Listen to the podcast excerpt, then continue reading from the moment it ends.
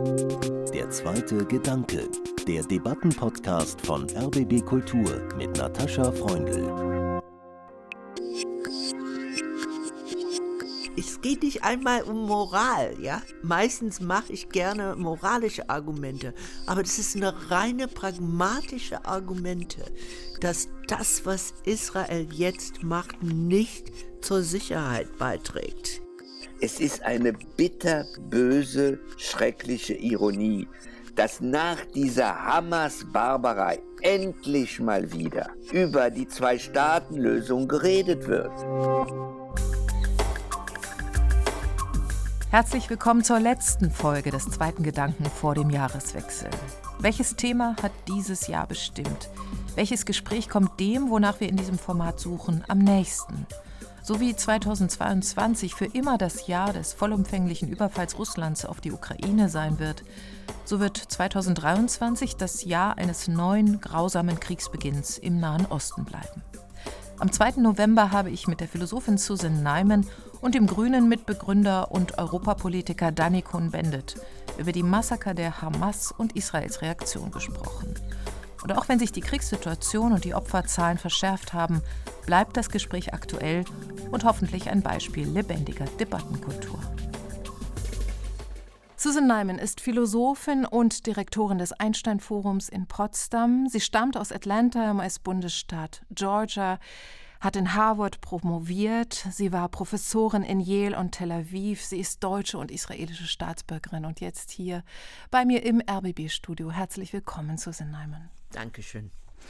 Danny Cohn-Bendit war ein führender Kopf der Pariser Studentenbewegung 1968. Er hat mit Joschka Fischer unter anderem die Grünen mitbegründet und er saß 20 Jahre lang für die deutschen und die französischen Grünen im EU-Parlament. Seine jüdischen Eltern konnten 1933 aus Deutschland fliehen und 2020 drehte er einen Dokumentarfilm. Wir sind alle deutsche Juden. Seine erste öffentliche intensive Auseinandersetzung mit Israel, über die wir hier auch schon im zweiten Gedanken gesprochen haben. Daniel Cohn-Bendit ist uns aus Frankfurt am Main zugeschaltet und ich freue mich sehr, dass Sie dabei sind. Hallo. Hallo. Sprechen wir zuerst über die Hamas und über das Böse, ein Gebiet auch Ihrer philosophischen Forschung, Susan Nyman. Der israelische Schriftsteller David Grossmann, der hat in einem Artikel in der Financial Times geschrieben, am 13. Oktober, wenige Tage nach der Terrorattacke der Hamas. Sogar in der Hierarchie des Bösen gibt es ein Ranking. Es gibt eine Skala der Schwere, die der gesunde Menschenverstand und die Instinkte erkennen können. Die Hamas-Terroristen haben zweifellos ihre Menschlichkeit verloren. Sie haben über das Böse geschrieben, Susan Nyman. 2004 ist Ihr Buch erschienen, Das böse Denken. Müssen wir Hamas als Verkörperung des Radikalbösen betrachten? Ich schätze den Roman von David Grossman sehr, aber ich, ich finde das eine sehr schlichte, unaus, unausgedachte Idee. Was mich wundert in der ganzen deutschen Diskussion im Moment seit dem 7. Oktober, ist, warum man überhaupt nicht an 11. September denkt. Obwohl, und es war historisch, Joe Biden in Tel Aviv den Israelis davor gewarnt haben, nicht die gleiche Fehler zu machen wie die USA nach 11. September. Ich finde es sinnlos und möglicherweise obszön zu versuchen, eine Skala von Bösen aufzumachen. Aber es gibt verschiedene Formen von Bösen. Und das hat der Philosoph Gunther Anders, übrigens der erste Mann von mhm. Hannah Arendt, sehr gut gemacht, nachdem er einen der Piloten, der für Hiroshima mitverantwortlich war, interviewt hat. Anders hat gesagt, also wer fähig ist, ein Kind zu einer Gaskammer zu begleiten, hat eine Art von, also persönliche Unmenschlichkeit, also hat irgendwie doch keine Seele.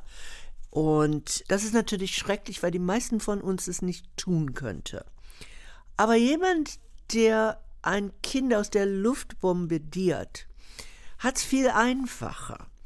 Und man muss verschiedene Formen des Bösen überlegen und auch, wie Anders das gefragt hat, sich fragen, okay, eine gibt uns mehr Horror, eine verursacht mehr Abscheu. Aber das ist nicht unbedingt der gefährlichste Form von Bösen. Natürlich, ich finde, dass David Grossmann recht hat. Und äh, ich verstehe Susans äh, Einwurf nicht. Er macht sich nicht so einfach. Auf alle Fälle für mich ist der 7. Oktober ein Einschnitt auch in meiner Selbstreflexion, in meinen Gefühlen. Und ich glaube, es gibt keinen Juden in der Welt, das am 7. oder am 8. Oktober sich nicht als Jude gefühlt hat. Diese Barbarei, und ich finde, Eva Ilius hat in einem Interview in der Rundschau, habe ich gelesen, was sehr Klares gesagt. Er hat gesagt, die Nazis haben sich geschämt, die haben versucht zu, zu leugnen, was sie gemacht haben. Die Hamas hat selbst sich gefilmt, hat geprahlt und hat gezeigt, wie sie Kinder, Frauen ermorden, vergewaltigen, Menschen töten und so weiter und so weiter. Selbst die Kameras mitgenommen. Und das ist meiner Meinung nach eine Steigerung der Unmenschlichkeit, die man als solche benennen muss. Egal, wie man dann denkt, wie man darauf antwortet. Das ist eine zweite Geschichte. Absolut. Aber erstmal, erstmal ist das, was am 7. Oktober passiert, eine unglaubliche Unmenschlichkeit und hat bei, ich würde sagen, fast fast allen Juden etwas wieder aus ihrem Unbewussten hochgeholt. Das ist, Pogrome sind wieder möglich und sogar in Israel. Und ich bin wirklich kein Zionist. Ich bin weder Zionist noch Antizionist, ich bin Azionist. Ich wollte nicht und ich lebe nicht in Israel. Aber das, was da passiert ist, überstieg einfach für mich das, was ich geglaubt hat, was möglich wäre. Also, äh, Frau Freundl, Sie werden ja Streitgespräch haben, aber Dani, ich habe betont, dass es eine Unmenschlichkeit zeigt, die man wirklich nur bei den schlimmsten Barbarei erkannt. Aber ich möchte auch wirklich denken, ich möchte in zwei Gleisen denken. Ich glaube nicht, dass man erstmal, oder vielleicht hat man einen Tag oder zwei Tage, erstmal saß man in Schock und Horror und Trauer.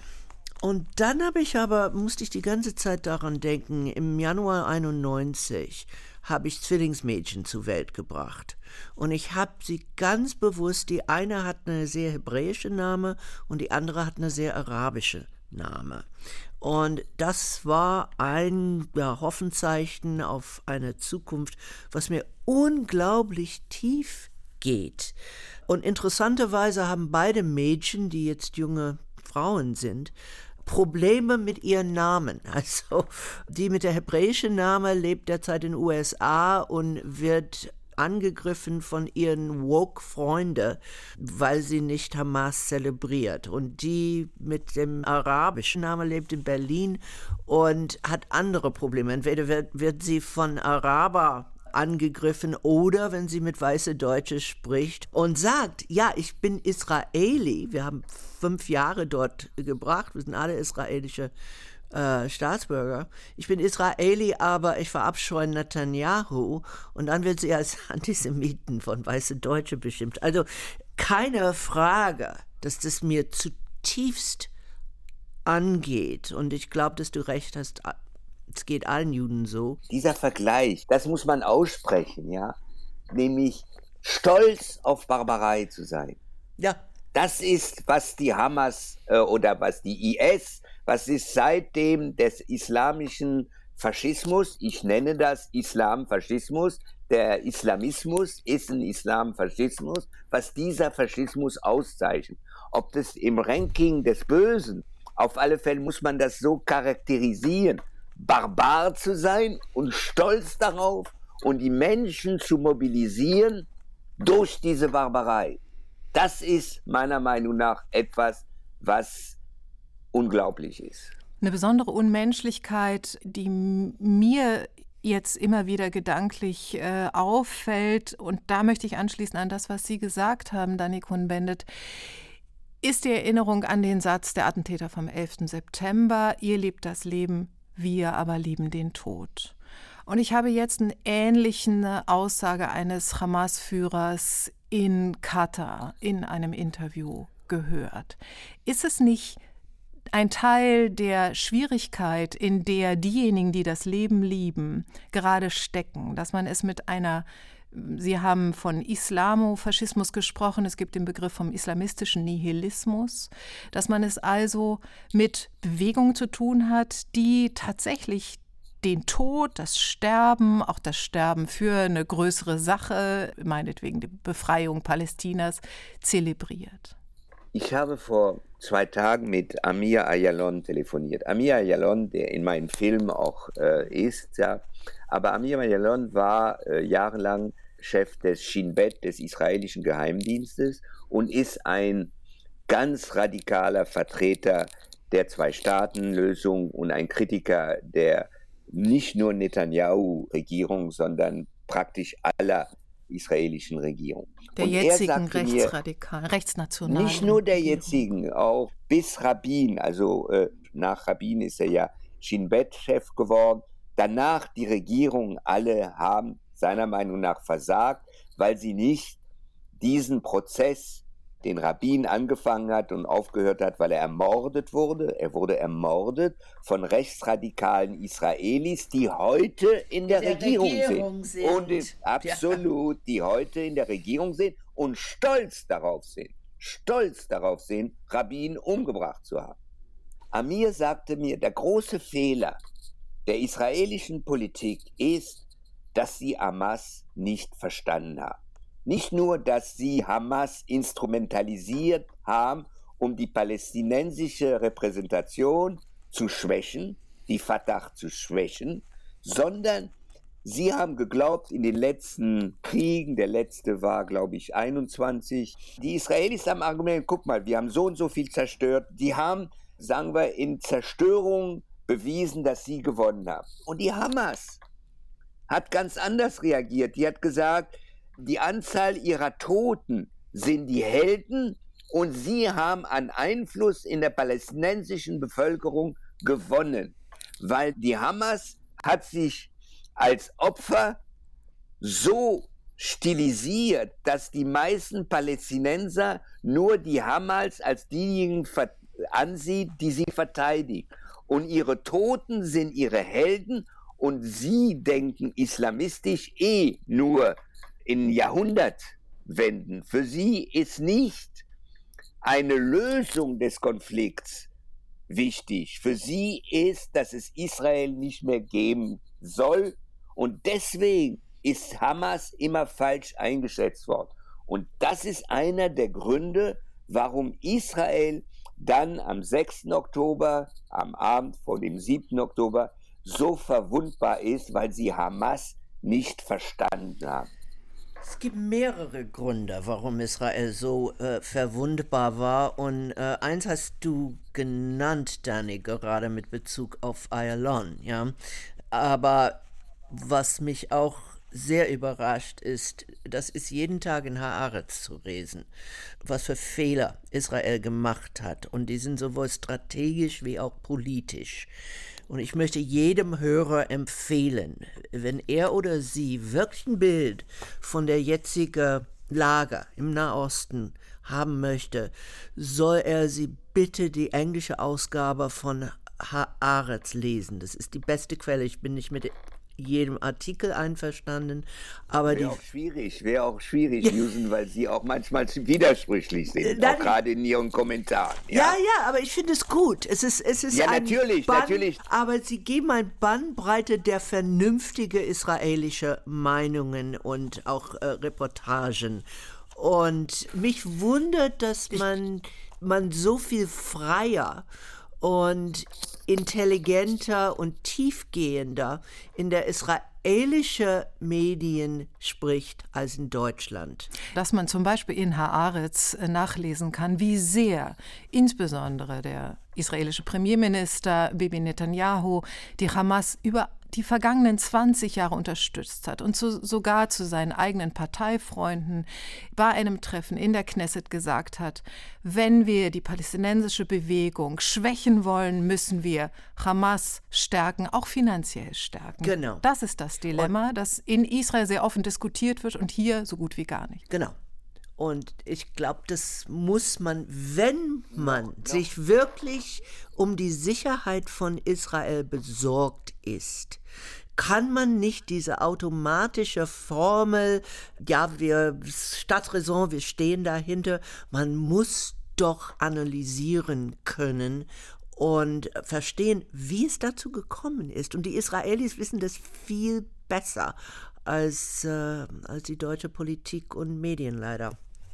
Also ich würde nicht sagen, wie es dazu gekommen ist, weil äh, man kann nicht erklären, wieso Menschen so Barbaren wären. Okay. Ja, das will ich nicht umgehen. Aber wo Susan recht hat, man muss, wenn man nachdenkt, was am 7. Oktober passiert ist, muss man dann klar sehen, zum Beispiel die Tatsache, dass diese israelische Regierung die Siedler permanent unterstützt, immer mehr im Grunde genommen besetztes Gebiet sich anzueignen, hat dazu geführt, dass sie die Soldaten, ein Großteil der Soldaten im Süden abgerufen hat und sie zur Sicherung der Siedler in Westjordanland geschickt haben, um diese Siedler zu schützen bei ihren illegalen, nach internationalem Recht, illegalen und verbrecherischen Aktionen. Und das ist dann nämlich eine der auch Erklärungen der Schwächen der israelischen Armee im Süden.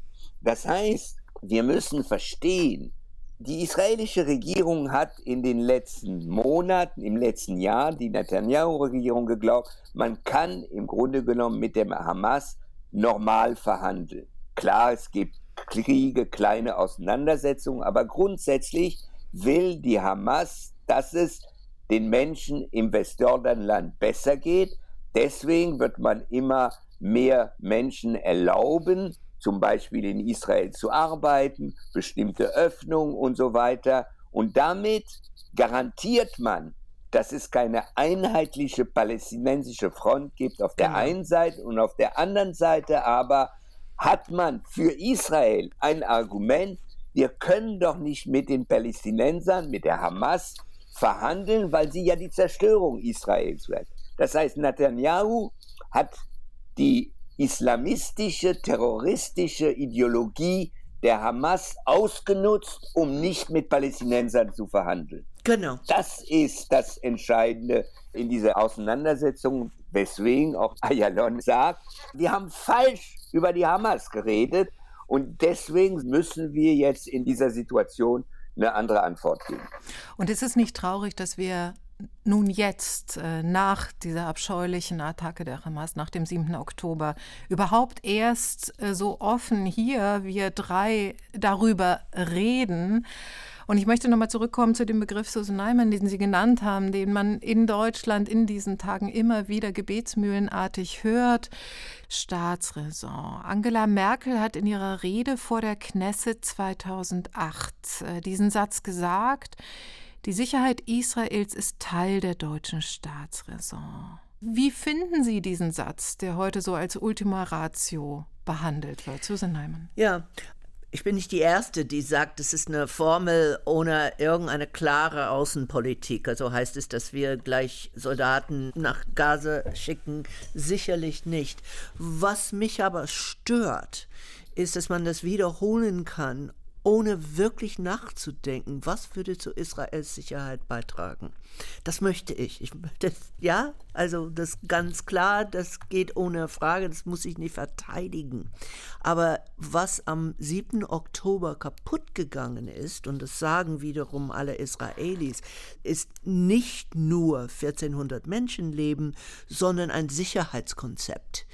Mhm. Und die Sicherheitskonzept, wie Danny äh, jetzt gerade beschrieben hat, war Palästinenser teilen, die vernünftigere, die für eine Zwei-Staaten-Lösung bereit waren, so sehr unterminieren durch Aufbau der Siedlungen, dass sie auch keine Unterstützung in der eigenen Gesellschaft haben. Also äh, niemand ist weniger respektiert als Abu Mazen, der Chef der palästinensischen Autorität. Aber das hat Netanyahu und auch andere Regierungen direkt gewollt, ja. Also die Idee, man könnte also divide and conquer, man könnte mit militärischem, politisch zwei Gruppen trennen und dann aber sagen, ja, wir haben keinen Partner für den Frieden und immer weiter das Leben sowohl in Gaza wie in Westjordanienland schwieriger machen. Und ich bin, ich bin nie in Gaza gewesen, aber ich bin mehrmals im Westjordanienland mit israelischen Freunden, die Friedensaktivisten sind. Ihre Tätigkeit besteht darin, dass sie palästinensische Schäfer vor Angriffen von den Siedlern äh, schützen. Ja, es ist grausam. Und das geschieht natürlich mit Kenntnis der Armee und Kenntnis der Politik. Aber dass man auf lange Sicht, auf Mittelsicht, darauf ein Sicherheitskonzept bauen könnte, haben sehr viele Menschen gesagt, aber das scheint nicht in diese blinde Staatsraison-Formel irgendwie beachtet zu werden. Ja, also ich finde diesen Satz dumm. Ja. Um es äh, mal ehrlich danke. auszusprechen. Ja, die Susan ist ja Professorin und so, die muss sich äh, vorsichtig ausdrücken. Ich Och, bin ich es nie gewesen. Bin nicht so, ja, nein, ich bin nicht sagen, so vorsichtig, aber gut. Israel und die Juden ist eine Gesellschaftsräson. Ja, die deutsche Gesellschaft muss aufgrund der Geschichte einen ganz genauen Blick auf Israel, denn ohne Auschwitz hätte es Israel nicht gegeben. Es gab Zionismus. Aber als ein Großteil der Juden, die überlebt haben, die nach Israel gegangen sind, haben gesagt, niemand wollte uns. Was stimmt? Es gab eine unheimlich gute Serie auf Arte über den Antisemitismus in den Vereinigten Staaten. Wenn man sich überlegt, die Konferenz von Evian, wo alle Staaten gesagt, wir haben zu viele Juden, wir wollen keinen. Australien gesagt, wir haben keine Juden, das war 38, wir wollen keine und so weiter. Dass da ein Gefühl sein, wir brauchen einen Staat, wo wir uns verteidigen, das kann ich verstehen, auch wenn ich kein Zionist bin und nicht in Israel leben will. also ja eine Raison, eine Raison, dass wir in Deutschland diese Gesellschaft ein besondere Solidarität mit Jüdinnen und Juden und Israel haben sollen? Ja, aber das bedeutet nicht blind zu sein, was Susan gesagt hat. Das bedeutet nicht auszuklammern, was eine bestimmte israelische Regierung macht. In diesem Satz Staatsräson oder Raison ist etwas drin, was ich fatal finde. Ich möchte es mal ganz brutal aussagen. Die Juden, nicht nur die Juden, aber wir sprechen über Israel und die Juden die Juden waren Opfer. Opfer von einem barbarischen Antisemitismus. Sind es noch Opfer von Antisemitismus? Aber die Juden sind Opfer. Sie sind nicht per se bessere Menschen. Sehr gut. Man kann Opfer sein und schlechter Mensch sein. Und die ist, Israel ist notwendig, ja, ist legitim, ja, aufgrund der Geschichte, aber nicht jede israelische Regierung handelt richtig und legitim. Das, das ist ein das ganz muss man wichtiger Unterschied. Nein, nein, ich wollte dich nur komplimentieren. Also der Unterschied zwischen Opfer und besserem Menschen ist wirklich wichtig. Ich glaube, es ist aber auch wichtig, sich zu erinnern, wie Israel entstanden ist, nicht nur als Antwort auf Auschwitz und dann natürlich mit einer schnellen Entscheidung der UN äh, für eine Teilung des damaligen Mandatsgebiets Palästina, sondern die zionistische Bewegung war ja auch eine Antwort auf Pogrome vor ja, dem ja, Zweiten klar, Weltkrieg, klar, klar, um eine sichere Heimstatt für die Juden zu begründen. Kommen wir aber jetzt mal auf die Situation, auf die Selbstverteidigung Israels gegen die Hamas im Gazastreifen mit inzwischen roundabout 8000 Opfern nach Angaben der von der Hamas kontrollierten Gesundheitsbehörde im Gazastreifen. Und kommen wir darauf, äh, auf die Opfer auf der palästinensischen Seite und äh, wie die internationale Gemeinschaft darauf blickt, wie wir hier darauf blicken müssen, äh, vor allem wenn wir bedenken, dass zum Bösen, ich greife den Begriff nochmal auf, der Hamas ja doch gehört, die eigenen Leute offenbar ins offene Feuer laufen zu lassen. Das muss man ja immer mitbedenken. Herr Kuhn-Bendit, blicken wir mit zweierlei Maß auf den laufenden Krieg, der dort gerade stattfindet. Emotional manchmal ja, aber ich glaube, das ist, was heißt zweierlei Maß? Die Situation, die entstanden ist, die ist, es gibt keine einfache oder wirklich richtige Lösung oder Handlung nach dem 7. Oktober. Das, was sich jetzt durchsetzt in, sagen wir, in Israel, und zwar bei vielen in Israelis, man muss die Macht der Hamas in Gaza brechen. Also diese Rhetorik, man muss die Hamas auslöschen, ist Unsinn, weil Hamas ist eine Idee. Und eine Idee ist eine Erzählung von einer Zukunft. Und diese Idee kann man nur zerstören, wenn dagegen eine andere Idee ist. Also die Idee der Zerstörung Israels gegen die Idee der Zwei-Staaten-Lösung. Die Palästinenser müssen ihren eigenen Staat haben. Das ist, glaube ich, wichtig. Und Sie haben was äh, vorhin am Anfang gesagt. Es ist eine bitterböse, schreckliche Ironie dass nach dieser Hamas-Barbarei endlich mal wieder mhm. über die Zwei-Staaten-Lösung geredet wird. Genau. Vor drei Wochen oder vier Wochen, wenn ich mit Freunden oder als ich in Israel war mit vielen Israelis über die Zwei-Staaten-Lösung geredet habe, die haben mich ausgelacht. Mhm. Das ist vorbei, Dani. Du bist ein von gestern. Mhm. Nur eine kleine Minderheit von Israelis haben daran gedacht und was die Susan beschrieben hat, was israelische Friedensbewegte dann im Westjordanland gemacht haben, ist bewundernswert.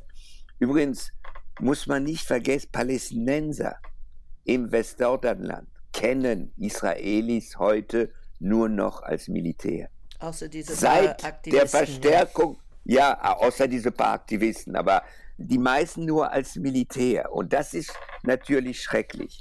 Und jetzt ist die Frage, wie kann man Hamas von der Verwaltung, von der Beherrschung, weil Hamas ist eine Diktatur in Gaza.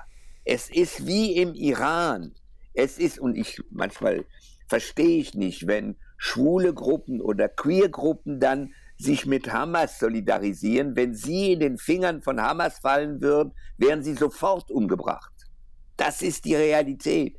So, wie kann man diese Macht brechen und aber das Leiden der Palästinenser in Gaza lindern? Das ist eine ganz schwierige Frage. Eine fast unlösbare Aufgabe, Susan Heim. Also wenn es möglich wäre, Hamas-Terroristen alle umzubringen, ohne große Zivilopfer, wäre ich dafür. Also ich glaube, wir sind alle auf den Tisch. Das Problem ist, das ist nicht möglich. Und das zweite Problem ist, und in, interessanterweise wieder, ich lese Zeitschriften und höre Podcasts aus vielen Ecken derzeit. In den USA, auch bevor Bidens Rede war, immer gewarnt, Hamas will das. Hamas will ein Bodeninvasion. Das ist genau, was sie suchen. Ja? Und sie suchen es aus mehreren Gründen. Eins, weil sie wissen, mehr Bilder von toten Kindern in Gaza, deren Eltern ihren Namen auf die Beine geschrieben haben, äh, damit wenigstens ihr Körper identifiziert werden können nach der nächsten Bombe. Also man soll sich mal vorstellen, was das heißt. Aber es gibt solche Bilder und die sind echt, ja. Und das hetzt die Welt gegen Israel auf. Und das sieht man und das tut Hamas nur gut zweite Art und Weise, indem es Hamas hilft, die Schulen neuer Terroristen genau aus den Kindern oder Verwandten von getöteter Hamas-Terroristen. Das ist Programm seit langer Zeit. Und ich bin deshalb wirklich erschüttert. Es geht nicht einmal um Moral, ja. Meistens mache ich gerne moralische Argumente, aber das ist eine reine pragmatische Argumente, dass das, was Israel jetzt macht, nicht zur Sicherheit beiträgt, ja. Also, also die Argumentation äh, von Susan, der kann ich folgen. Es gibt aber eine parallele Argumentation, die der widerspricht. Wenn Israel militärisch heute nicht antwortet, dann ist es der größte Sieg für Hamas. Denn Hamas wird in der ganzen Welt erklärt, wir haben Israelis getötet, ihr habt es gesehen. Und die trauen sich nicht mal zu antworten. Das heißt, die Barbarei nicht nur legitimiert, sondern macht uns stärker und der Erfolg der Hamas wird dann noch lauter gefeiert werden. Das ist auch eine Logik, die man nicht von der Hand weisen kann. Ich sehe die Menschen, mit denen ich in Israel heute spreche, also Amir Ayalon, der immer für zwei Staaten sehr kritisch ist, oder Eli Banavi, der Botschafter, äh, israelischer Botschafter in Frankreich war, der auch Militär war, oder der große Held im Moment, einer der großen Helden im Moment in Israel ist Yair Golan. Ja. Yair Golan ist äh, ein General gewesen, zweiter verantwortlich der israelischen Streitkräften um 2010, der dann ganz nach links gerückt ist und gesagt, unsere Politik ist falsch und Abgeordneter, Meretz, friedensbewegter Abgeordneter in der Knesset gewesen ist. Yair Golan war einer der meist verhassten Menschen in der israelischen Gesellschaft. Er war ein Verräter, weil er für die Palästinenser gesprochen hat.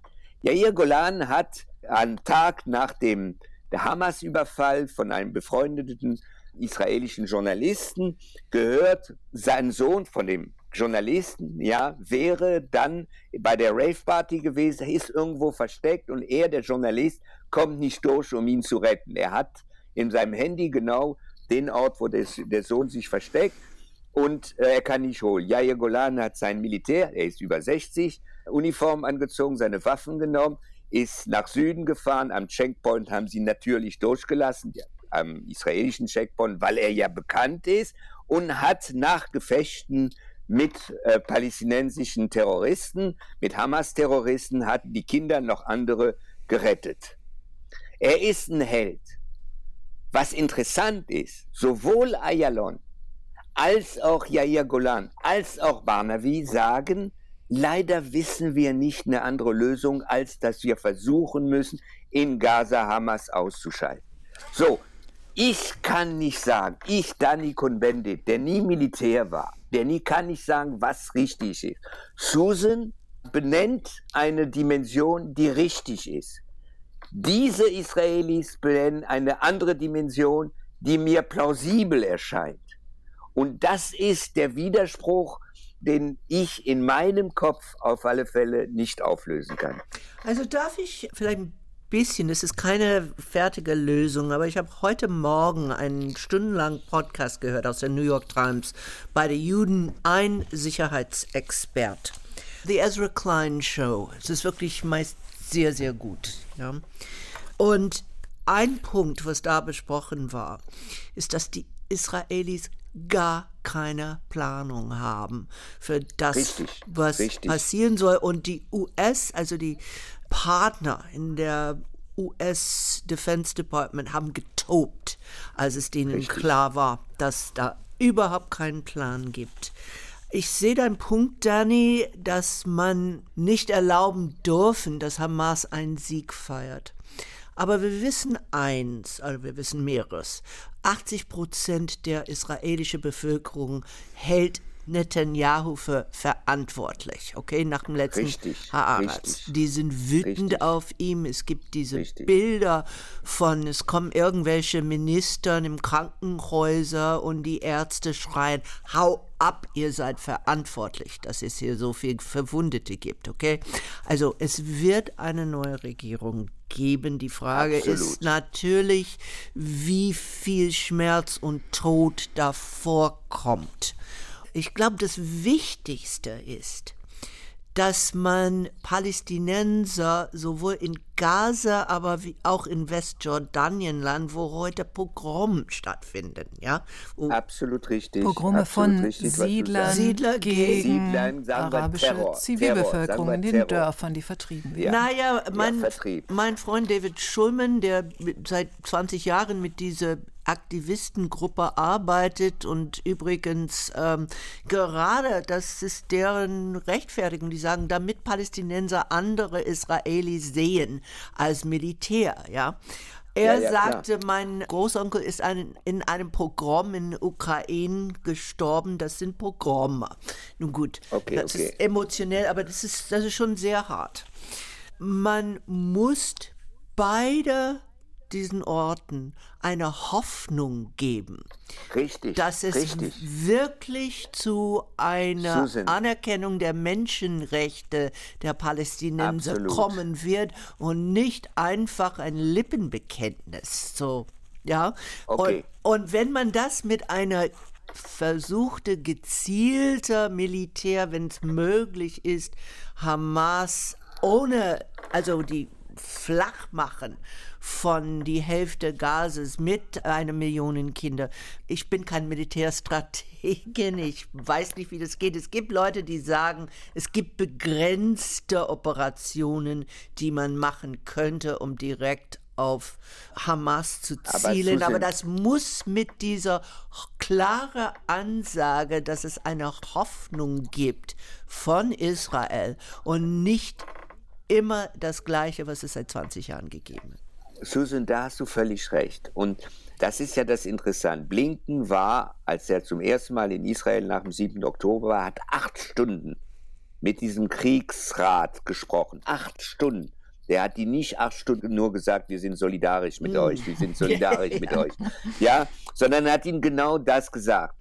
Ich finde, die Amerikaner, die beiden Regierungen und Blinken sind sehr gut im Moment. muss Finde man ich auch. sagen. Ich bin überrascht. Muss aber, man sagen. Ja. Aber überrascht, aber das muss man jetzt mal sagen. Ja. Die haben ihnen gesagt, nicht nur, was du zitierst hast, macht nicht die gleichen Fehler wie wir nach dem 11. September. Sie haben ihnen gesagt, ja, wenn es keine Perspektive für die Palästinenser gibt, gibt es keinen Ausweg. Das heißt, das Ziel in Gaza muss sein, und das müssen die Amerikaner und die Europäer bei der jetzigen israelischen Regierung, weil es nun mal die ist und die nächste kommt vielleicht in fünf oder sechs Monaten, muss sein, dass eine palästinensische Autorität die Administration von Gaza übernimmt. Die palästinensische Autorität in Ramallah sagt, das machen wir nur, wenn es im Rahmen eines größeren Plans ist für die Zwei-Staaten-Lösung. Genau. Richtig, Genau. richtig.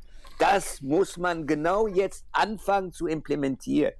Und was Eli Barnavi sagt, der wirklich, der auch der Meretz angehört, also der linken Friedenspartei, der sagt, das werden die Israelis und die Palästinenser alleine nicht schaffen, sondern es müssen Europa und die Amerikaner mit einer internationalen Konferenz und jetzt anfangen, darüber zu sprechen, zu organisieren. A, Deutschland und Frankreich müssen jetzt anfangen zu, sprechen, wie Europa den Wiederaufbau von Gaza vorbereitet. Das heißt, das Narrativ, was wir den Palästinensern anbieten, ist, ihr habt eine Zukunft. Diese Zukunft ist nicht Hamas, sondern diese Zukunft ist zwei Staaten und wir internationalen westlichen Kräften sind mit aller Kraft dabei, sie euch zu unterstützen, damit es sowas wird. Okay, Dani, jetzt habe ich eine Frage für dich. Ja, wir sind beide Okay. einverstanden, aber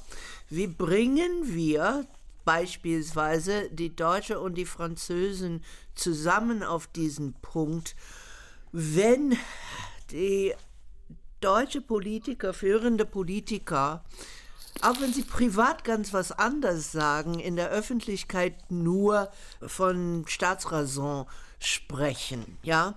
Wie bringen wir in diese bestimmte deutsche Situation, Deutschland und Frankreich und vielleicht, na, die englische Regierung ist auch absolut unmöglich, ähm, vielleicht gibt es jemand anders. Also, ich finde, dass die Position von Macron sehr gut ist. Ja, Also ich habe viele Kritik an Macron und unsere Freundschaft ist ein bisschen sehr, sehr locker im Moment. Aber er hat es nicht schlecht gemacht. Und zum Beispiel könnte die Bundesregierung genau das machen, was die Frankreich macht, nämlich Lazarettschiffe nach Gaza zu schicken. Das ist nicht nur dann, man muss die Zivilen schützen, sondern sie unterstützen. Und man muss sehen, das ist aber für Deutschland schwieriger. Frankreich hat die Resolution in der Vollversammlung mit Ja beantwortet. Für eine humanitäre Ja, ja. Äh, und man kann Waffenstillstand, äh, ja. Pause. Das heißt nicht, dass Frankreich nicht solidarisch mit Israel gegen Hamas ist. natürlich nicht. Und Frankreich liefert genau solche militärische Informationen an Israel. Und der französische Geheimdienst ist natürlich eng verbunden jetzt mit dem israelischen Geheimdienst. Also sie sehen diesen Punkt. Sie sehen diesen Punkt, was die Palästinenser angeht. Ich würde sagen, Susan, für Deutschland ist es unlösbar. Ich, ich erzähle mal eine, kurze Geschichte. Vor Jahren war Joschka Fischer Außenminister. Jeder weiß, dass wir sehr eng befreundet sind. Und ich, in dieser Zeit sage ich zum Joschka, Joschka, es geht nicht so weiter. Ihr könnt nicht einfach zu dem, was in Israel passiert, in dem besetzten Gebiet, schweigen. Und Joschka sagt mir, ah, ich habe es verstanden, Dani. Also ich gehe zu, er geht zu Sharon und sagt, die duzen sich, Ariel, es geht nicht so weiter im besetzten Gebiet. Und dann sagt mir Ariel, Joschka, wo kommst du her? Ah, aus Deutschland. Und ihr Deutschen wollt mir sagen, was menschlich ist und was unmenschlich ist. Das ist unlösbar. Das sehe ich ein. Das sehe ich ein. Und deswegen glaube ich, dass in dieser Frage unsere Hoffnung so Länder sind wie Frankreich, England fällt im Moment aus, die in der Lage sind, beides zu sehen. Die deutsche Regierung, ja, die deutsche Regierung der muss heute. zweitwichtigste Partner äh, der Israelis nach den USA. Und die könnten einen Einfluss haben. Ich finde diese Lazarettschiffe-Idee ganz gut, wenn sie von dieser Angst an die Nazis erinnert zu werden. Was, Entschuldigung, es gibt bestimmte israelische Politiker, die das wirklich ausnutzen. Ja, Ja, klar. Oh, ja, ja, aber, klar. das, aber, dagegen müssen wir, glaube ich, auch kämpfen. Und äh, etwas, was ich an, an Jaschke Fischer wirklich geschätzt hat, er hat nicht mit dieser Absage von Sharon aufgehört. Er hat wirklich daran gearbeitet, damals Israelis und Palästinenser zusammenzubringen. Und daraus Ja, ist diese ja, Geneva ja. Accords entstanden. Also, Ja, aber er ist an den Palästinensern auch verzweifelt. Wenn du ihn hörst, verzweifelt an der Unbeweglichkeit, an der israelischen und an der palästinensischen, im Grunde genommen Unfähigkeit, bestimmte Dinge zu überwinden. Aber Susan, Ja. mir ist ein Deutschland immer noch lieber, was ein schlechtes Gewissen hat wegen dem Nationalsozialismus, als ein Deutschland, was sagt, nun mal ist jetzt Schluss damit. Ich will nur auf Danny reagieren. Das jüdische Volk hat eine lange Gedächtnis, das wissen wir alle. Und wir werden nicht nur in der Bibel dazu ermahnt, sondern also die Erinnerungen werden jedes Jahr beim Pessachseder wiederholt. Und es gibt zwei Sachen, die wir daraus immer jedes Jahr hören. Nicht vergessen, ihr wart Fremde in Ägypten und ihr sollt die Fremde beschützen. Und im gleichen Haggadah, also das ist beide aus äh, zweite Buch Moses, aber wiederholt in diesem Fest, steht, vergesst nicht Amalek. In jeder Generation werden Menschen kommen, die euch umbringen wollen. Das sind zwei Teile, zwei Stränge der jüdischen Tradition, die gleich stark sind. Und ich habe mal meinen Rabbiner gefragt, also kann man das, man hat diese These der verschiedenen Autoren, kann man diese Widerspruch lösen? Er sagt, das ist der Bürgerkrieg, der im jüdischen Volk stattfindet seit 3000 Jahren, okay? Und ich glaube, man kann sich nur entscheiden, gehöre ich zu den Universalisten, die sagen, gerade weil wir wissen, dass wir ermordet wurden und versklavt wurden, gerade weil wir wissen, stehen wir auf der Seite von allen, die so bedroht werden. Ich bin in der Bürgerrechtsbewegung groß geworden und danach haben die meisten Juden gehandelt, damals in den USA. Oder stehen wir auf die Seite von denen, die nur Angst vor dem nächsten Überfall sind? Das ist eine Entscheidung. Ich verstehe ja. beide Stränge, aber ich glaube, es muss jeder für sich entscheiden. Ja, und ich erzähle dir eine Geschichte. Du hast recht. Mein Bruder, der neun Jahre älter als ich war, der ist jetzt gestorben, hat ja, im Algerienkrieg als junger Mann die algerische Befreiungsbewegung unterstützt.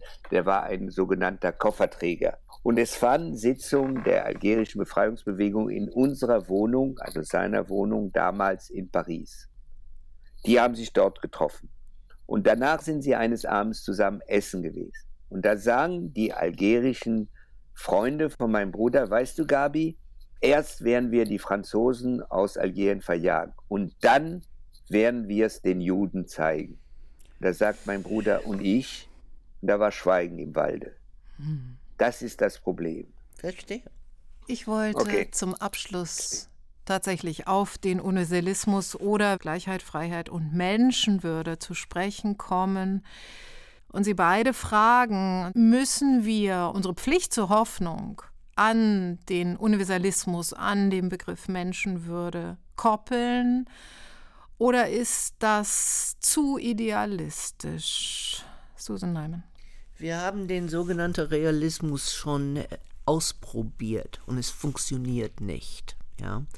Ob ein Idealismus und ein Pflicht zu universalistische Menschenrechte am Ende den Weltuntergang verhindert, kann ich nicht sagen.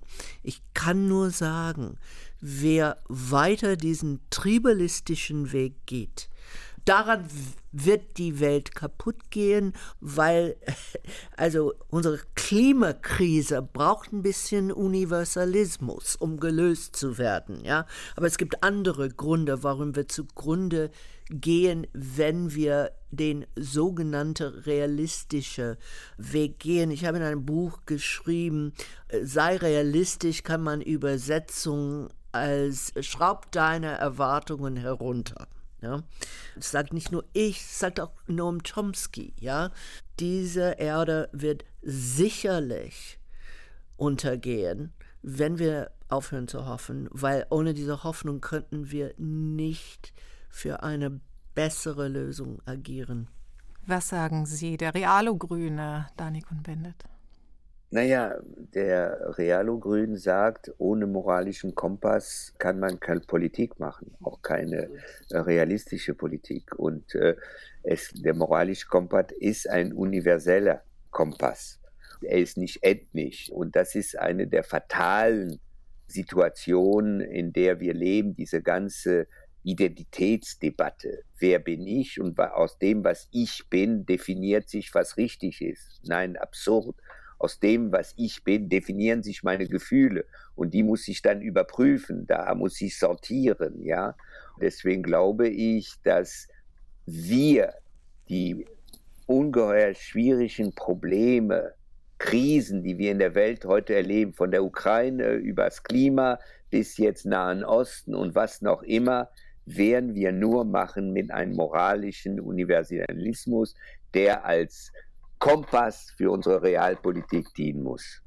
Wunderbar. Amen. Amen. Amen. Ich danke Ihnen ganz, ganz herzlich für dieses offene, auch wirklich ins offene Miteinanderdenken gehende Gespräch und dieses sehr menschliche Gespräch. Vielen herzlichen Dank, Danikon Bendit nach Frankfurt und vielen Dank, Susan Neiman hier in Berlin. Gern geschehen. Gern geschehen.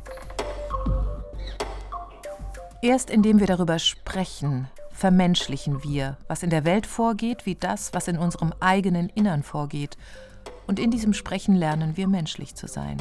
So Hannah Arendt in ihrer Dankesrede zum Lessing-Preis 1959 über Menschlichkeit in finsteren Zeiten. Wissen und Empathie gehören notwendig zu solchen menschlichen Gesprächen, glaube ich. Mit diesem Vorsatz machen wir hier ab dem 11. Januar 2024 mit neuen zweiten Gedanken weiter. Ich bin Natascha Freundl. Empfehlen Sie den Podcast gern, vielleicht am Gabentisch. Das Abo kostet nur ein paar Klicks. Sie können uns auch direkt schreiben. Wir freuen uns über Vorschläge für Themen im neuen Jahr. Schöne Feiertage, danke fürs Zuhören und Weiterdenken.